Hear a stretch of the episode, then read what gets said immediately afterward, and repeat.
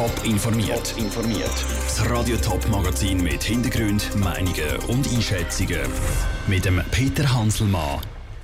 Was treibt ein 28-jähriger Mann an, dass er plötzlich rechtsextremer Terrorist wird und 49 Menschen umbringt? Und warum die FDP vom Kanton Zürich vor vier Jahren besonders an der Goldküste Wähler hatte und was die, mit was sie das Jahr dort rechnen, das sind zwei von den Themen im Top informiert. Er ist 28. Er ist Australier. Er hat ganz eine normale Kindheit gehabt. Und plötzlich bringt er zu Neuseeland 49 Muslimen um. Der mutmaßliche Attentäter von Christchurch. Was treibt so einen Mann an? Wie wird ein 28-Jähriger plötzlich zum rechtsextremen Terrorist? Sarah Frattaroli hat beim Florian Hartleb, Politolog und Extremismusforscher, nachgefragt. Ja, es ist ein Gemisch aus politischen Motiven und eigenen persönlichen Frustrationen. Äh, man spricht hier von einer persönlichen Kränkungsideologie und es handelt sich um alles andere als eine spontane Tat. Das heißt, Sie gehen davon aus, dass sich in diesem jungen Mann seit längerem etwas aufgebaut hat? Ja, das spricht deutlich aus seinem Manifest. Also der Täter hat äh, in Fragen- und Antwortinterviews ein Manifest hinterlassen und hier wird sehr deutlich, dass er sich sehr intensiv mit Terrorismus beschäftigt hat, mit äh, Problemen, die er sieht, wie die Massenimmigration. Er beruft sich auf ähnliche Ideen, wie es ein Anders Bering Breivik in Norwegen gemacht hat. Und er sagt selber, er sei ein Faschist. Muss man nach einer solchen Tat wie heute in Christchurch mit weiteren Nachahmungstätern rechnen? Ja, offenbar, denn auch die Gefahr, die Bedrohung des Rechtsterrorismus wird vernachlässigt. Wir haben sehr stark das Augenmerk auf äh, einen islamistischen Terrorismus und äh, wir haben zu wenig im Blick, dass sich eben Täter im virtuellen Raum radikalisieren und dass sich dann eben auch Einzelne berufen fühlen, alleine loszuschlagen. Der Täter von Christchurch beruft sich in seinem Manifest auch auf US-Präsident Donald Trump. Ist dieser Anschlag vielleicht auch Ausdruck für ein vergiftetes politisches Klima? Ja, sicher. Er beruft sich auch, auch sehr stark auf Marine Le Pen. Generell ist es ja sehr überraschend, äh, dass sich jemand, äh, ein Australier, der in Neuseeland lebt, äh, sich sehr stark mit dem europäischen Diskurs beschäftigt. Hätte ein solcher Angriff auch in Europa stattfinden können? Ja, wenn man das Manifest liest, würde man denken, es könnte auch ein Brite sein, ein Franzose, ein Schweizer. Und der Täter es spricht auch dann davon, dass er eben äh, eigentlich die Taten lieber in Europa sehen würde. Der Florian Hartleb im Gespräch mit der Sarah Frattaroli. Der mutmaßliche Täter der ist wegen mehrfachem Mord angeklagt worden und schon morgen soll er vor dem Richter stehen. Neben ihm sind auch noch zwei mutmaßliche Mittäter verhaftet worden.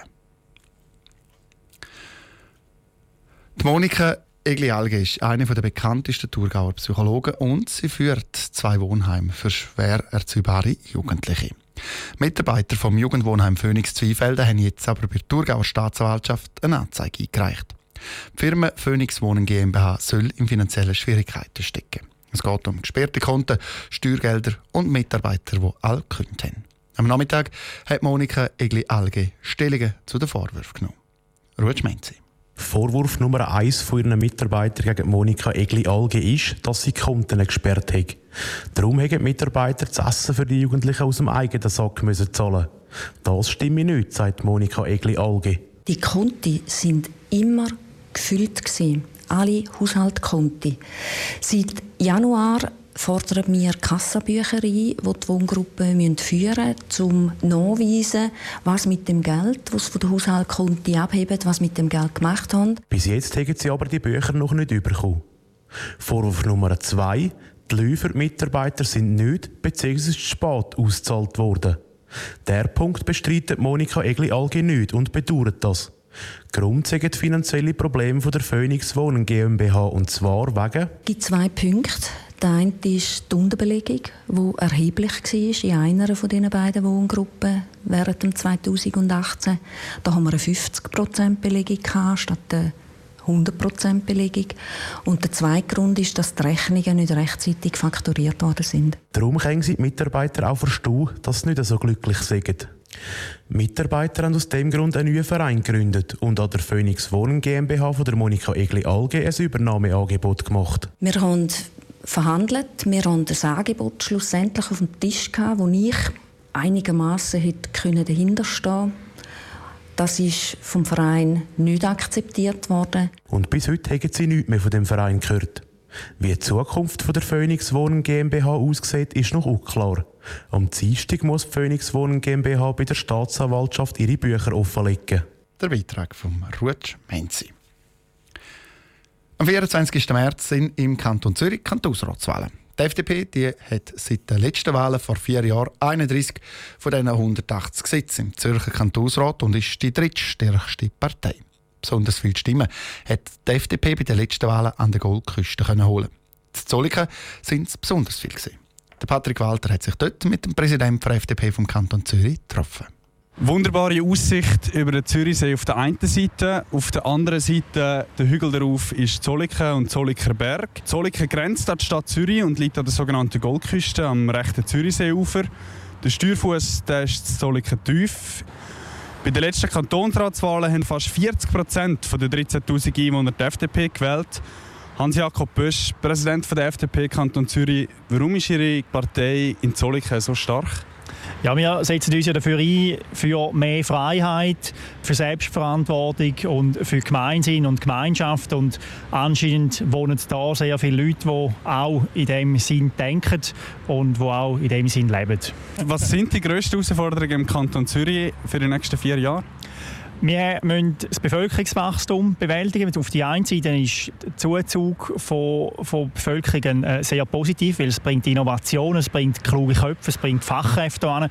Auf der anderen Seite sind auch Herausforderungen damit verbunden im Verkehrsbereich, im Wohnungsbereich. Sie haben verschiedene Herausforderungen angetönt im Zusammenhang mit dem Bevölkerungswachstum, aber auch positive Seiten. Was überwiegt für eine Gemeinde wie Zolliken?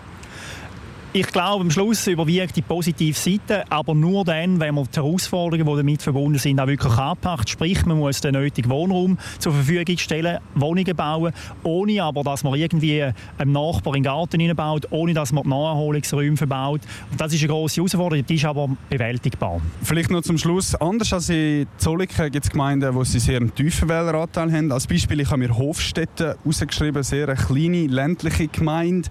Was sagen Sie den Wählern dort, um sie zu überzeugen? Wir erzählen den Wählern, egal wo wir im Kanton sind, genau das Gleiche, nämlich, dass wir daran glauben, dass man den Kanton Zürich kann vorwärts bringen kann, dass wir den Wohlstand, den wir jetzt haben, auch in Zukunft können haben wenn wir eben unsere Hausaufgaben machen, mit liberalen Rezepten. Und das gilt sowohl in Höhere wie in Zolliken, wie auch in der Stadt Zürich.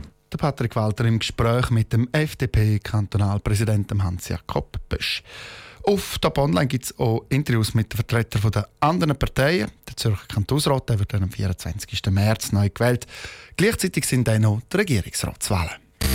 Top informiert, auch als Podcast. Mehr Informationen gibt es auf toponline.ch.